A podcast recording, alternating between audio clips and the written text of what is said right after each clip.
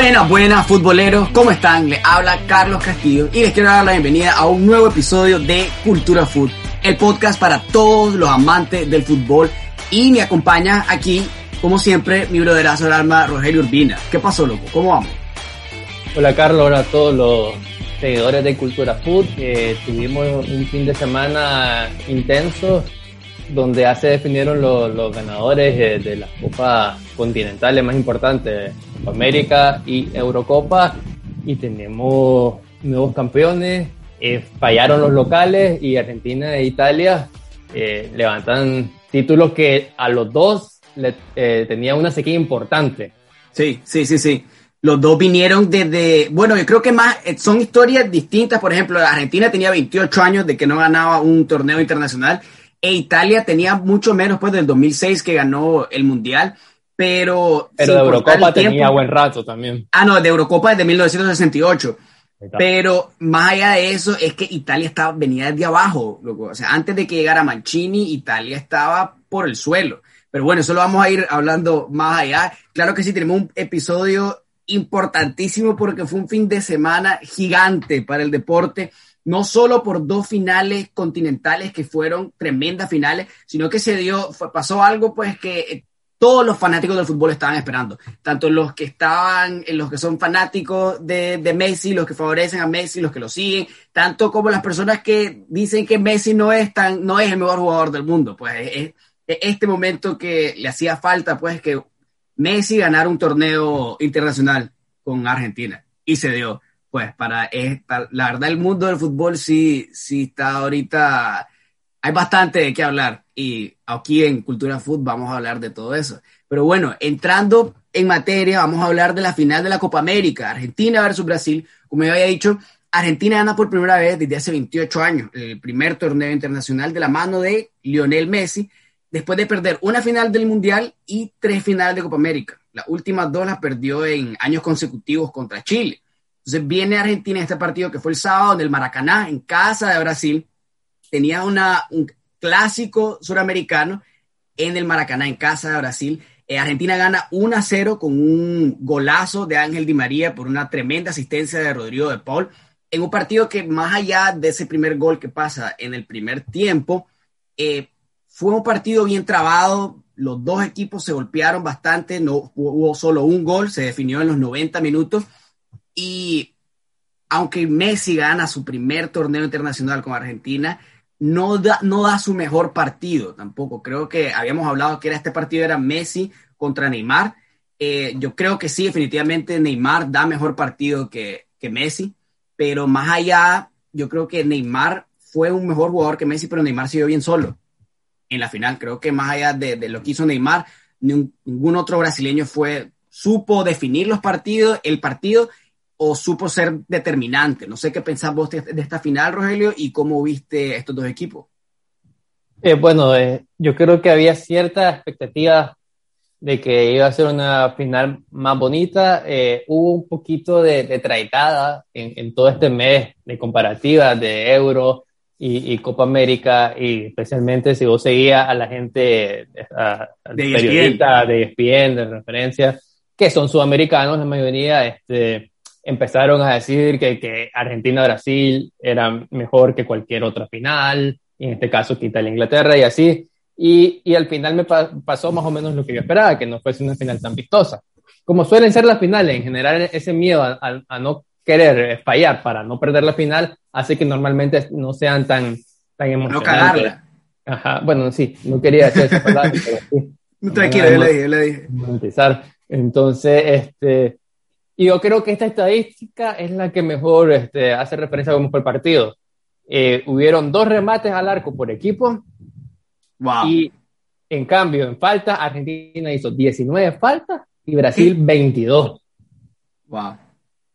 Entonces ahí se ve que, que los dos equipos eh, fueron trabados. Argentina le pegó a Neymar, también le pegó bastante y con jugadores distintos. Si te fijas, casi todo el mediocampo Argentina y la defensa terminó con Amarilla porque trataban de frenar a Neymar como sea y lo consiguieron. Y sí tienes razón en que no hubo, tal vez Richarlison en algún momento del segundo tiempo eh, eh, intentó y tuvo un par de, bueno, un gol que le anularon y, y una buena parada después de, de Emiliano Martínez, pero no, no Paquetá no, no hizo mucho.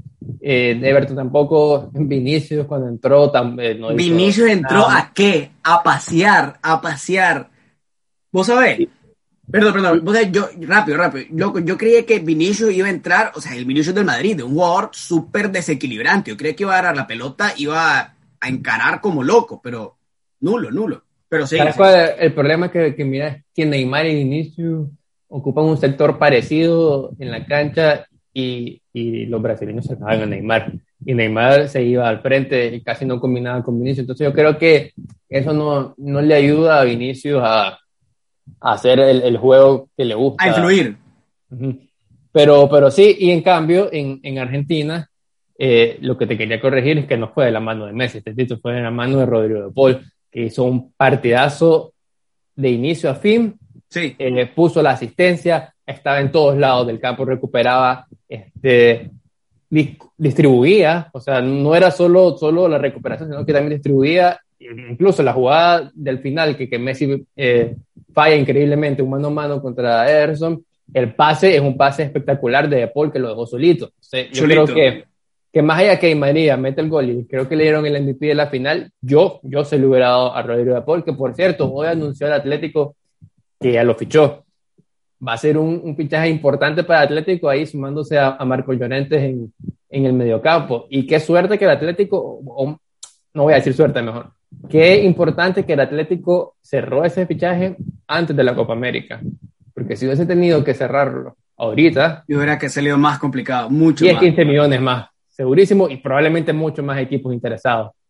Eh, pero bueno, yo creo que ese fue el, el jugador de la final. Y la verdad es que Argentina es justo campeón. Brasil le costó muchísimo crear ocasiones de gol, le costó una barbaridad, como, como te dije en la estadística, solamente dos remates y, y sí faltó eh, alguien más, aparte de Neymar, que, que, lo intentó, pero tampoco fue que tuvo eh, un... no fue determinante, pues, pero sí, sí lo intentaba todo el tiempo. Un partido bien sudamericano, loco, bien eh, como decimos, o sea, bastante, se golpearon bastante, se dieron bastante, bien trabado, pero ahora, yo creo que el, bueno, el partido de, de, Rodrigo de Paul es increíble, pero más allá de lo de Rodrigo de Paul, yo creo que salieron, dieron la cara otros jugadores que no, no se esperaba, pues, aunque sea antes de este torneo, antes de esta final, que yo creo que es la final, más allá de que sea un partido eh, aburrido, creo que sí es el mejor equipo, de, el mejor partido de Argentina como conjunto aunque sea en, el, en cuestión de dar la cara cuando se necesita. Pues, por ejemplo, a Nicotamendi, que dio un partidazo como defensa, a Pesela en la, en la banda derecha, tanto Acuña como Tagliafico en la banda izquierda, creo que los dos llegaron bien, los dos jugaron bien enfocados. Empezó eh, Marcos Acuña en la banda izquierda y después llegó Tagliafico de, de, cambio y pues no se sintió la diferencia, llegó bien, bien enfocado. Creo que el, el aspecto físico tuvo bastante que ver en este partido. Ahora, eh, lo de Paul y lo de María, pues, o sea, no, no, hay, no, hay que más, no hay más que decir, no hay más que agregar, la verdad, que fue un partidazo el de, de Paul. Y ahora, yo creo que sí fue, fue partidazo el de, de Paul, pero fue el partido más consistente que ha tenido De Paul también en todo el torneo, porque generalmente jugaba bien 30, 40 minutos, un tiempo, y en el segundo tiempo ya no, como que se sentía desconectado. En este sí, sí estuvo, sí estuvo a tope, todo el tiempo, todo el tiempo y uno creería que lo Chelsea puede ser el enlace que iba a influir más en el, en el partido, pero fue definitivamente fue, fue Paul. Ahora, Rogelio, yo te pregunto, ¿en qué fue lo que falló, falló Brasil? O sea, porque, mira, tenía una Argentina que perdió contra Chile dos finales seguidas cuando se podría decir que tenía un equipo mejor, la verdad. Entonces ahora viene con, con menos estrella Argentina, más discreto, contra Brasil, que es un, un, oponente más, más, más, competitivo, más complicado, y Brasil no supo hacer suficiente para, para ganar la Argentina. ¿Dónde fue que, que pecó? Bueno, si vos ves al final el gol, más allá de que fue en un pase con bastante intención y una definición eh, de crack de María, el gol este, era totalmente evitable. Eh, el Renan Lodi ahí falla, no sé si puede haber para tratar de disculparlo, puede haber influenciado que las canchas en este torneo no estaban tan bien y tal vez lo, lo confundió un poco el pique, pero yo siento que ese, ese, ese pase lo podía cortar este Lodi. Y no lo hizo y, ahí se cae el gol. Y si te fijas, tampoco después hubo de ninguno de los lados este, una otra ocasión de gol más allá la, la que pudo tener Messi ya en la última del partido. Entonces creo que, que al final ahí, y lo como suele pasar en las finales, cuando alguien se equivoca, terminas pagando. Yo creo que esto, esto fue lo que, lo que le pasó a Brasil, porque poniendo el ejemplo de las finales contra Chile, eh, fueron 2-0 a 0, que se mandó hasta los penales. Sí, sí, tenés toda la razón. Yo creo que ese, ese error de, de Renan Lodi este, lo cobraron carísimo con Di María, que dio una definición exquisita. Pero mira, yo creo... antes, antes solo, solo, te quería agregar este, que, y al ser una jugada del primer tiempo, los 20 minutos, eso propició que Argentina jugara o hiciera lo que, por ejemplo, mejor hizo en el 2014 cuando llegó a la final, que es jugar en, bien marcado, dos líneas de cuatro, este, todos corriendo, todos metiendo el pie y un bloque sólido que, le, que, que lo complica a cualquiera. Sí, creo que tenés razón, fueron bien sólidos defensivamente, la verdad que es raro, porque no se miró ese, ese solidez defensiva de Argentina durante todo el torneo. Por eso te digo que yo creo que este fue el mejor partido de Argentina, más allá de que no jugara vistoso, que como te he dicho antes, pues para mí nunca juegan muy vistoso. Yo creo que lo, donde pecó Tite fue en conservador, jugar con Casemiro, Fred y Paquetá, tenés a tres jugadores que son prácticamente la misma posición. Entonces yo creo que meter a Roberto Firmino al inicio para tener, para que Neymar tuviera a alguien que, más allá de que aportara en, la, en, el ataque, aportara también a la hora de crear juego, porque yo creo que ahí es donde falla bastante Paquetá, porque no, no ayudó para la creación del juego y no ayudó también a, a, defender, porque durante el juego la Casemiro, que es como que el, el, contención, el que ayuda más en la defensa, estaba siguiendo a Messi, y el resto, con lo que era de Paul, Lo Chelsea y Paredes, quedaban contra Fred y Paquetá. Entonces, estos dos jugadores como que le daban más espacio al, al mediocampo de hacer y pues le dio la libertad de Paul de agarrar la pelota con poca marca y meter ese pase al espacio. Pues.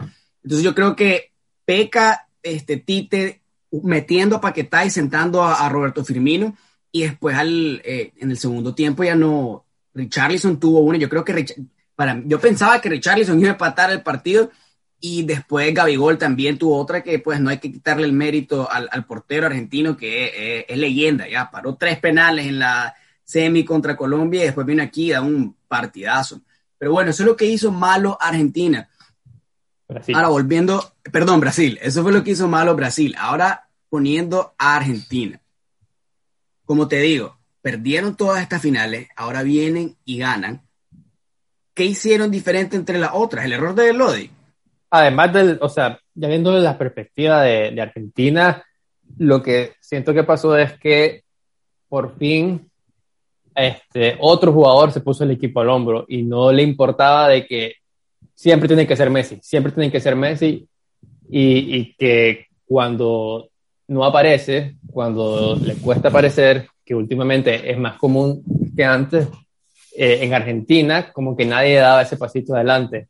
Eh, y esta vez, en, como te dije antes, el caso de Rodrigo de Paul, eh, se puso el equipo al hombro, estuvo eh, es un partidazo, estuvo en todos los, lados de la cancha, era como una especie de, guardando las distancias de Canté en el Chelsea, que, lo, mirabas recuperando, dando pase y, y, hasta asistencia. Sí, sí, sí. Entonces, creo, que era, creo que era más como Llorente. Mm, puede ser.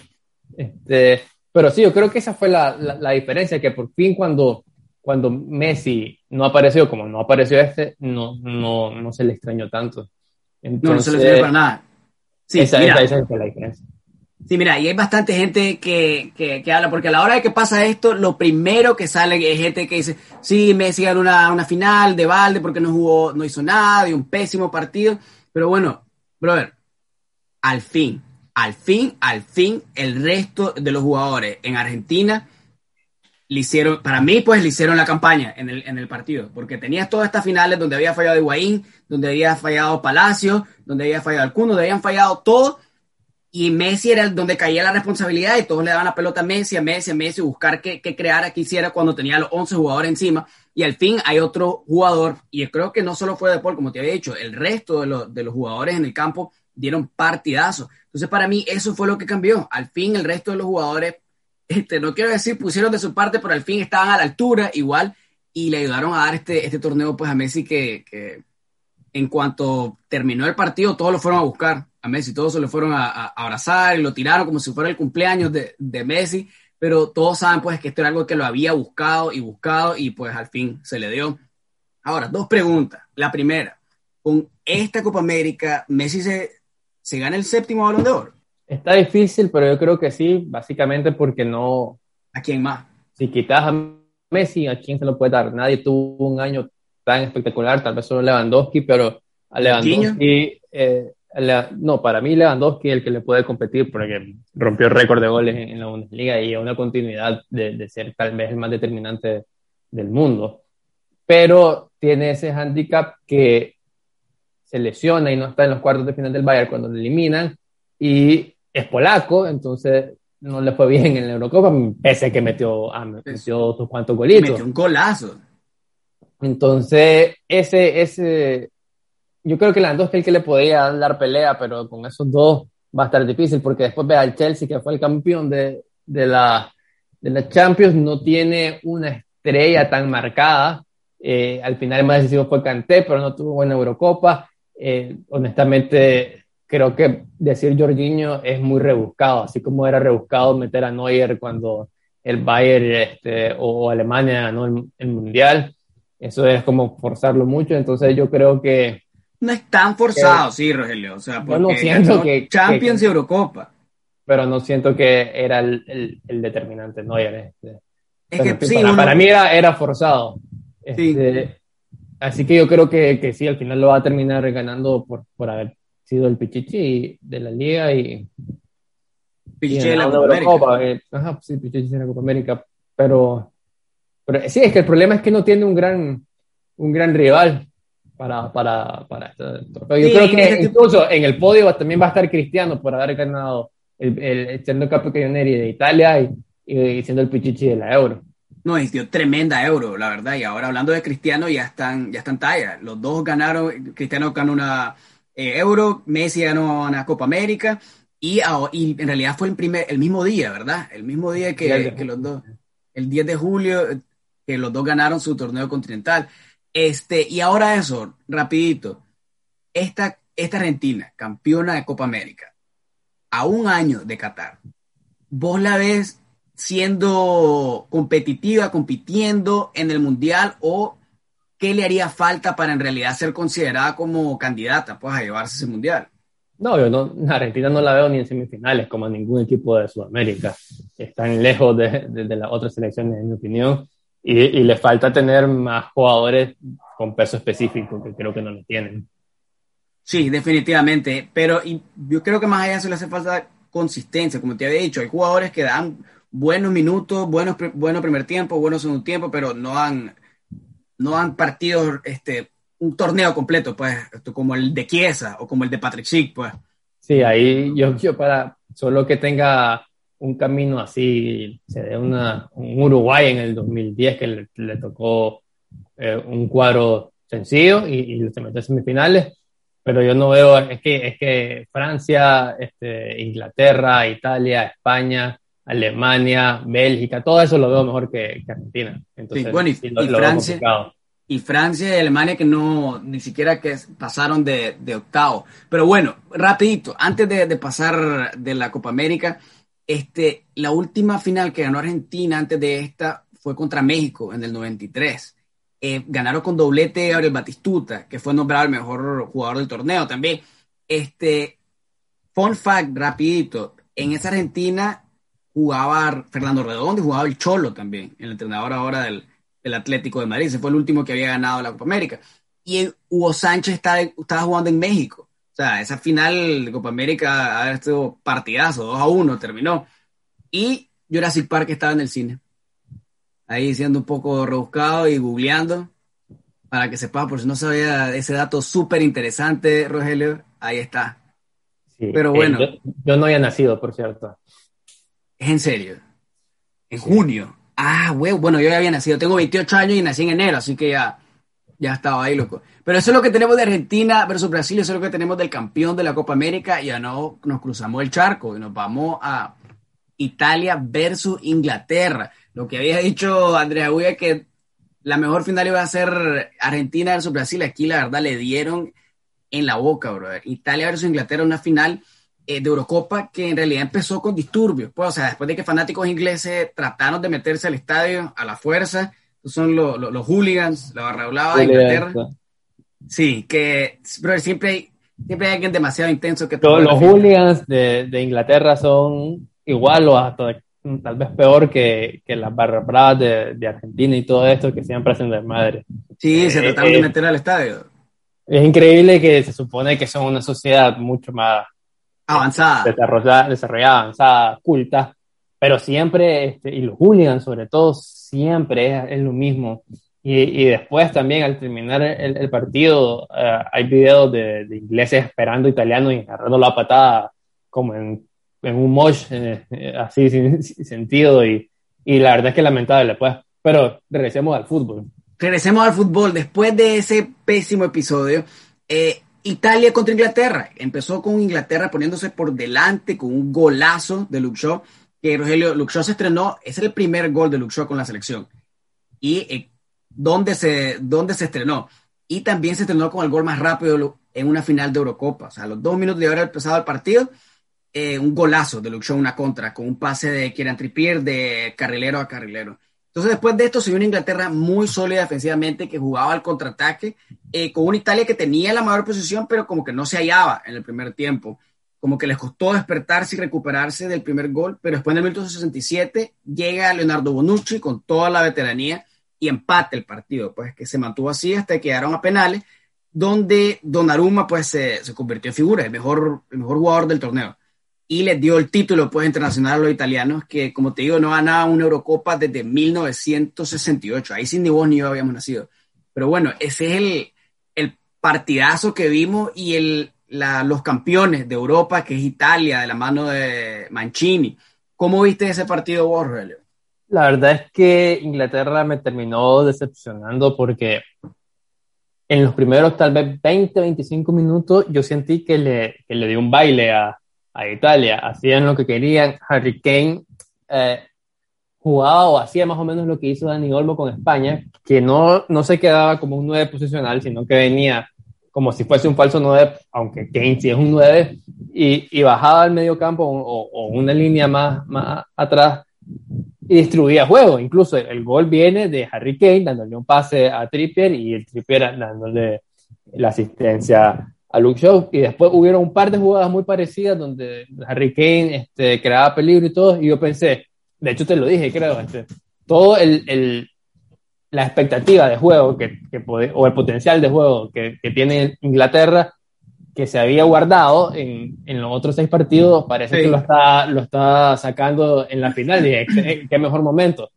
pero yo creo que al final ese gol tan temprano empezó a, a por inercia, o no sé si por, por el técnico, a meterse cada vez más y más atrás. Y ya en el segundo tiempo, la verdad es que Inglaterra no, ni siquiera salía a contragolpear, solo estaba defendiendo, que no lo estaba haciendo mal, pero ya se, ya sobre todo con Chiesa, ya se empezó a ver que, eh, que tenía un, algo de vulnerabilidad y eh, Pickford ya hizo unos dos paradones importantes, que yo creo que, que es, al final como Italia es campeón, eh, Donnarumma queda como, como la figura, pero puntualmente en este partido creo que Pickford hizo mejor partido que, que Donnarumma.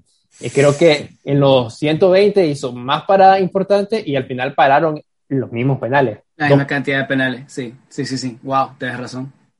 Entonces, eh, creo que pecó de conservador en ser, o sea, vos plantearte defensivamente no es algo malo. El problema es que no puedes renunciar o intentar o seguir intentando hacer daño con contragolpe. Y en el segundo tiempo no lo lograron. Eh, tal es así que, que, cambia a línea de cuatro de nuevo, pero tampoco, tampoco logra, logra hacer mucho.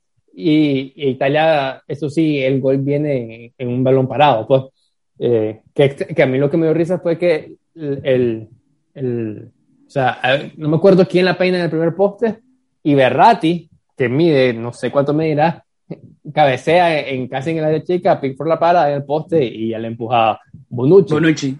Pero me, llamó la atención que Ratti ganara por un duelo de cabeza. Mide, como unos 67, tal vez, unos 66, por ahí.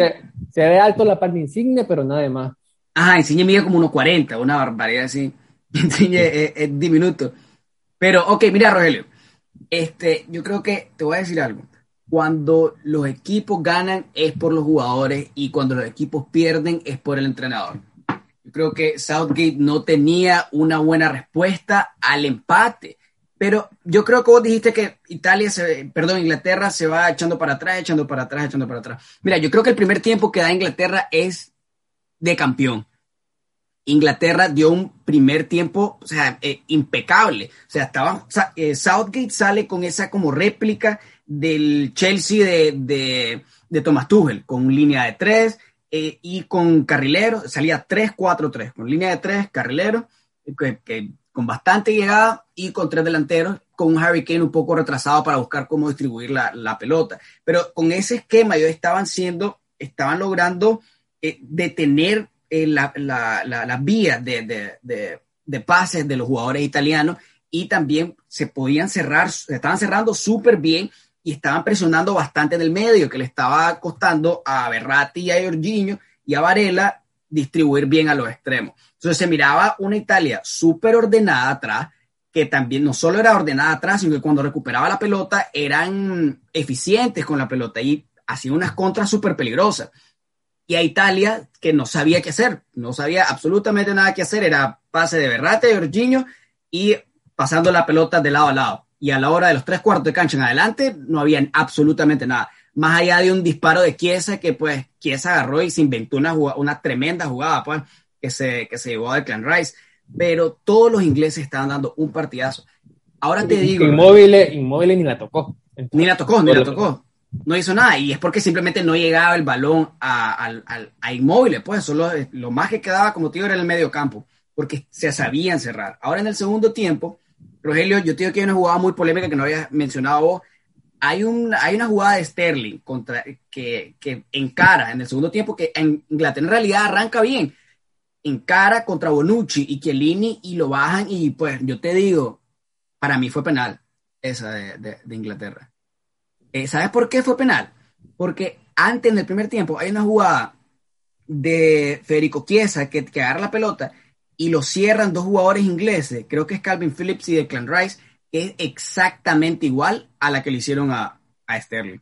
Entonces marcan esa falta y un tiro libre de Insigne que lo manda pues a las nubes pero yo te digo que esa jugada de Sterling, bien puntual, era penal, no sé si justicia divina por, la, por el penal de Sterling contra Dinamarca, que sí, ese te digo, no era penal, pero este sí, sí era penal. Yo creo que tal vez peca Sterling de que está muy acostumbrado a tirarse a cada rato y pierde en confianza los árbitros, pero sí, sí era penal.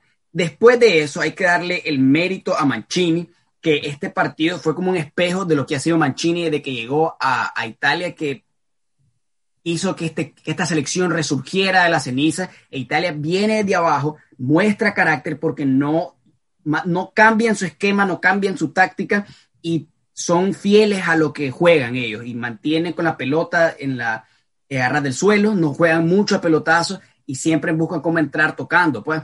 Y llega el gol, pues como te digo, con la veteranía y la experiencia de, de Bonucci, que es un eterno. Bonucci y Chiellini son sea, son jugadores que ya habían tenido finales eh, de Champions, ya habían tenido este, fracasos en los mundiales y aquí están de vuelta a los 36 y a los 38 años, si no me equivoco. No, perdón, 34 de Bonucci y 36 de Chiellini en una final y siendo Bonucci el jugador del, del partido.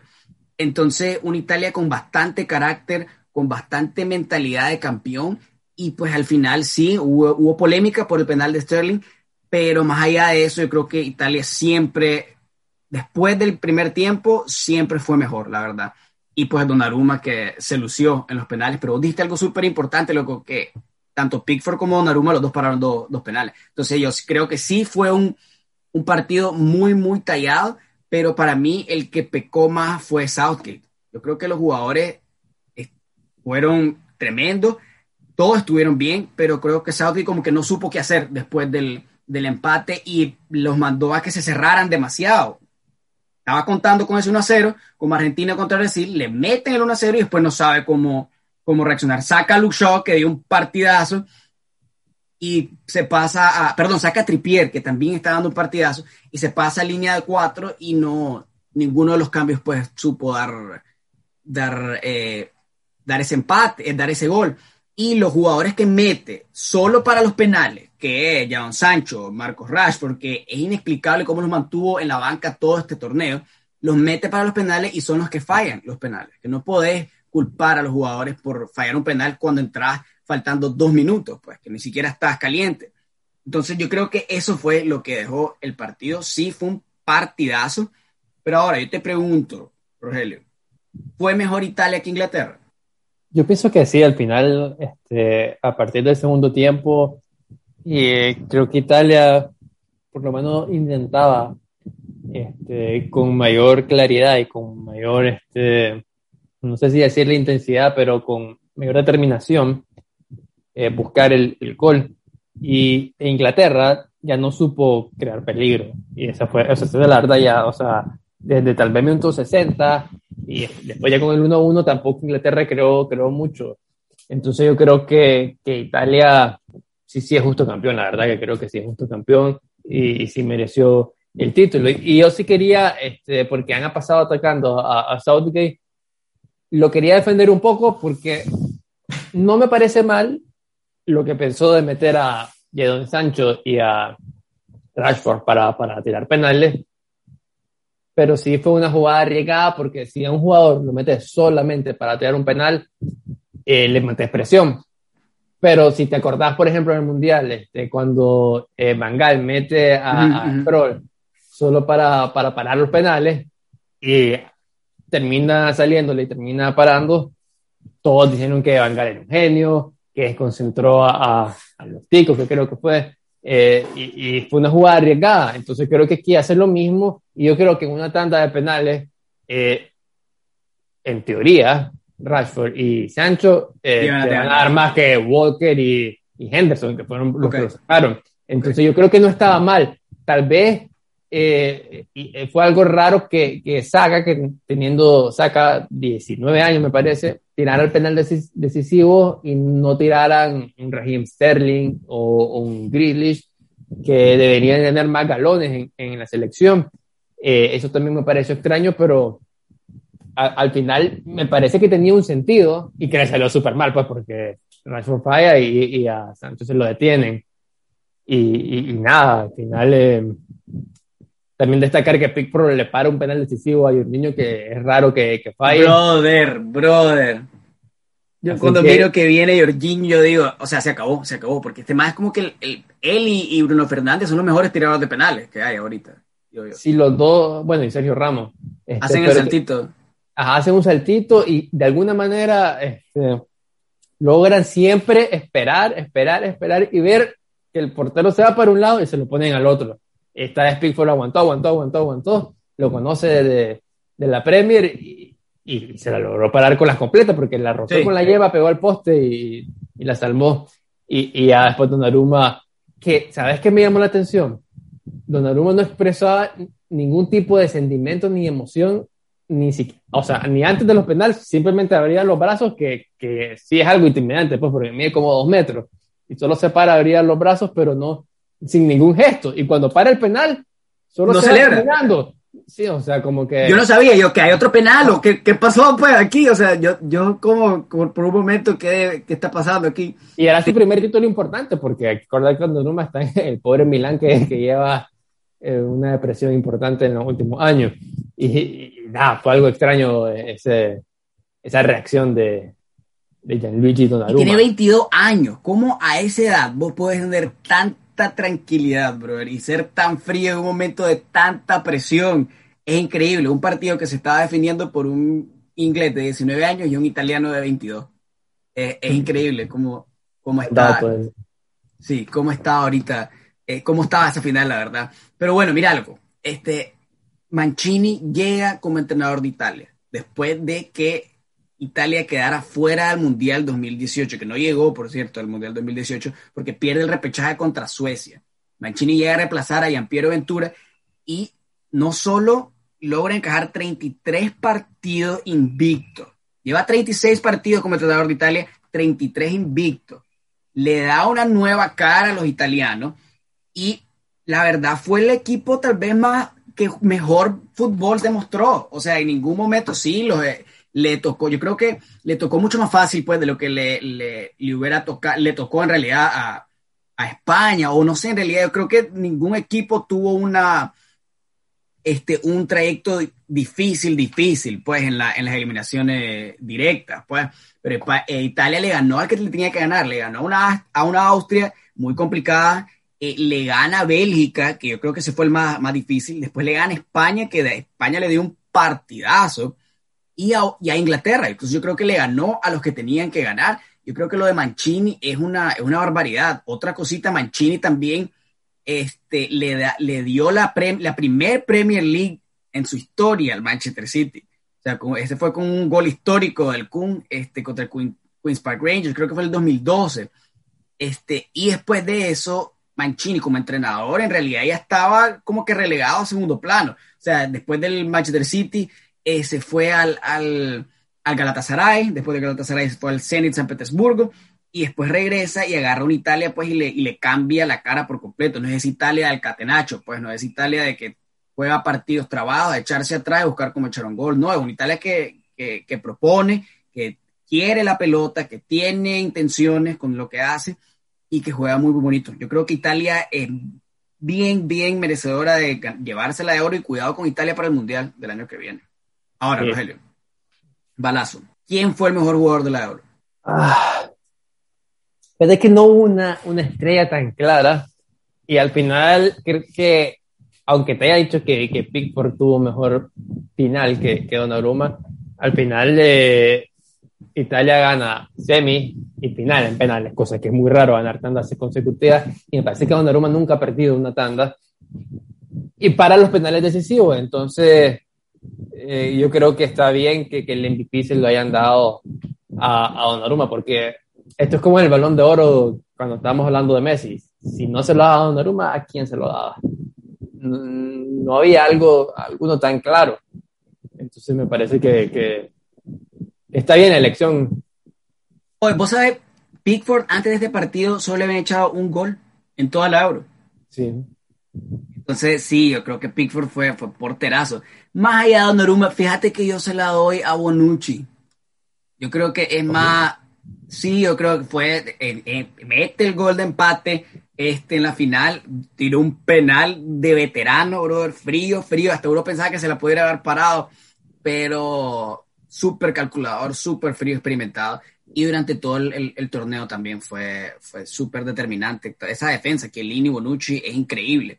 Y ya, como te digo, 34 y 36 años, pues vos no esperás que, que, a esa edad estén jugando a ese nivel y sean tan importantes en su equipo. Ahora, yo creo que más allá de, de, de Donnarumma, yo creo que en Italia están los mejores jugadores, porque Chiesa dio un, o sea, dio una barbaridad de torneo. Ese, mae, ese chavalo pues tiene. Empezó en, que pensó en la banca. Empezó en la banca, pero... Hecho con, con el puesto, porque cada vez que entraba se miraba que, que era Ay. determinante y a, a, creaba peligro. Cada vez que la agarraba a se sentía que podía haber peligro. Hay jugadores que son innegables, loco. Tenés que meterlos sí o sí.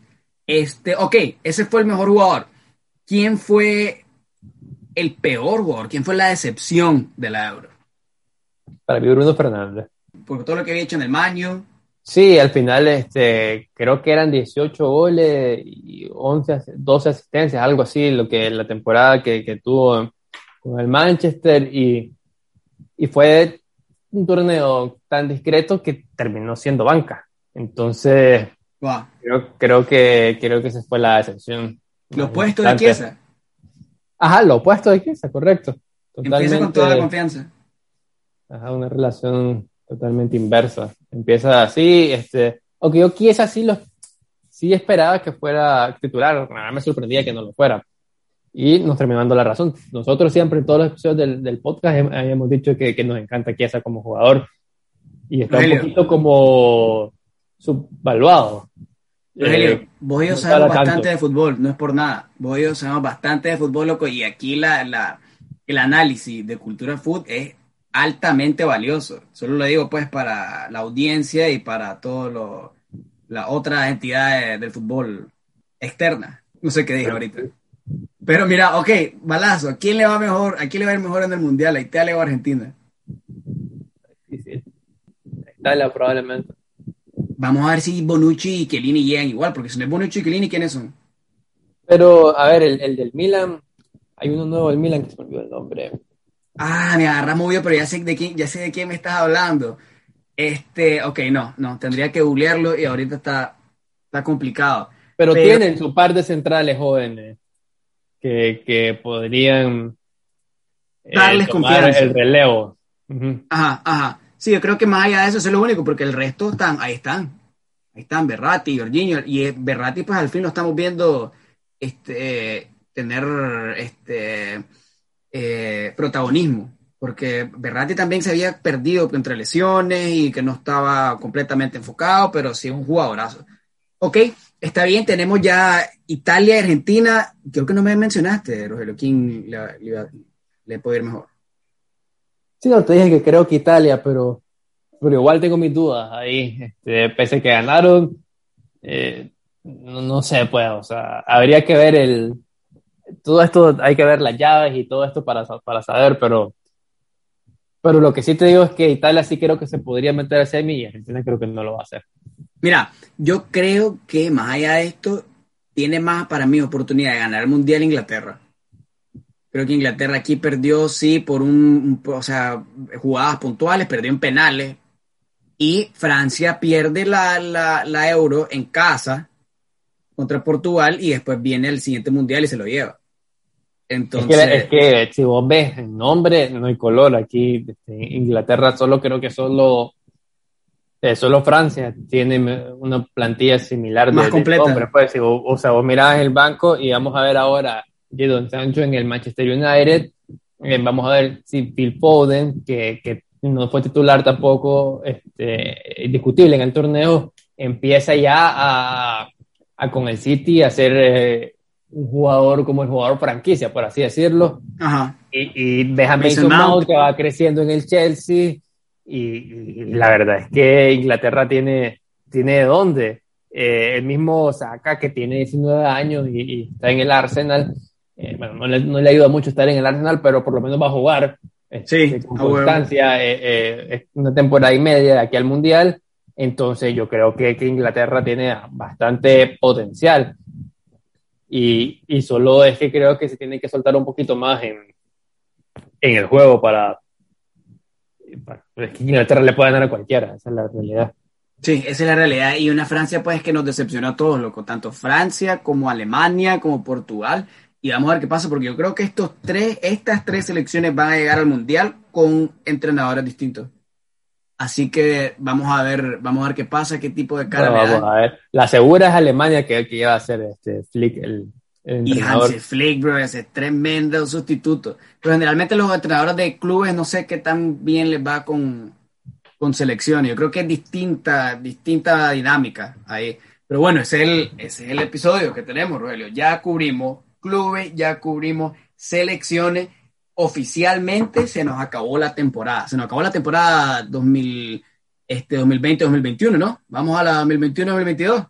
Solo si quieres meter a, la Copa Oro como temporada 2021. Pero, ah, está la Copa Oro todavía, huevo. Creo que el fútbol de élite.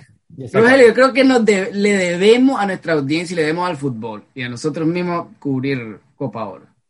Bueno, ayer empató México o este, con contra Trinidad y Tobago y el Chukis Lozano se llevó un golpe Pero le pegaron un rodillazo de UFC. 20 puntadas o algo así leí que le, que le metieron. En... ¡Ah! Y lo desmayaron. Sí, sí, sí. Pues que fue un empujón que no fue penal, increíblemente, un empujón clarísimo por la espalda. Y el otro mal viene. Directo a la rodilla del portero, totalmente. O sea, no le dio tiempo ni de meter la mano. Fue Tómela, no. a Tangana, Carlito. Sí, a huevo. Pero bueno, vamos a ver. Y uno de Estados Unidos que va con básicamente sus bancas. Pero bueno, este es el episodio. Muchísimas gracias a todas las personas que nos escuchan, a todos los que nos están siguiendo. Eh, por supuesto, siempre dándole un gran saludo a todos nuestros oyentes en Bélgica, que según iBox tenemos fuerte presencia en Bélgica. Esperamos que esto sea cierto, la verdad. pero esperamos que todos siempre nos escuchen y que siempre nos apoyen. Y bueno, los esperamos en un episodio nuevo. Rogelio, no sé si usted quiere despedir de tu amada audiencia. ¿Tenés algunas últimas palabras? Eh, nada, aquí este, agradecer eh, por, por su fiel sintonía al podcast y nos vemos en futuros episodios donde vamos a tener ya este modo Fabrizio Romano y traer noticias de, de, fichaje. Lo vamos a traer, lo vamos a traer para el podcast. Yo creo que ahí estamos mandando un par de tweets a ver si contesta. No les prometo nada, pero los esfuerzos se están haciendo. Bueno, buenas noches, mundo. Bye bye.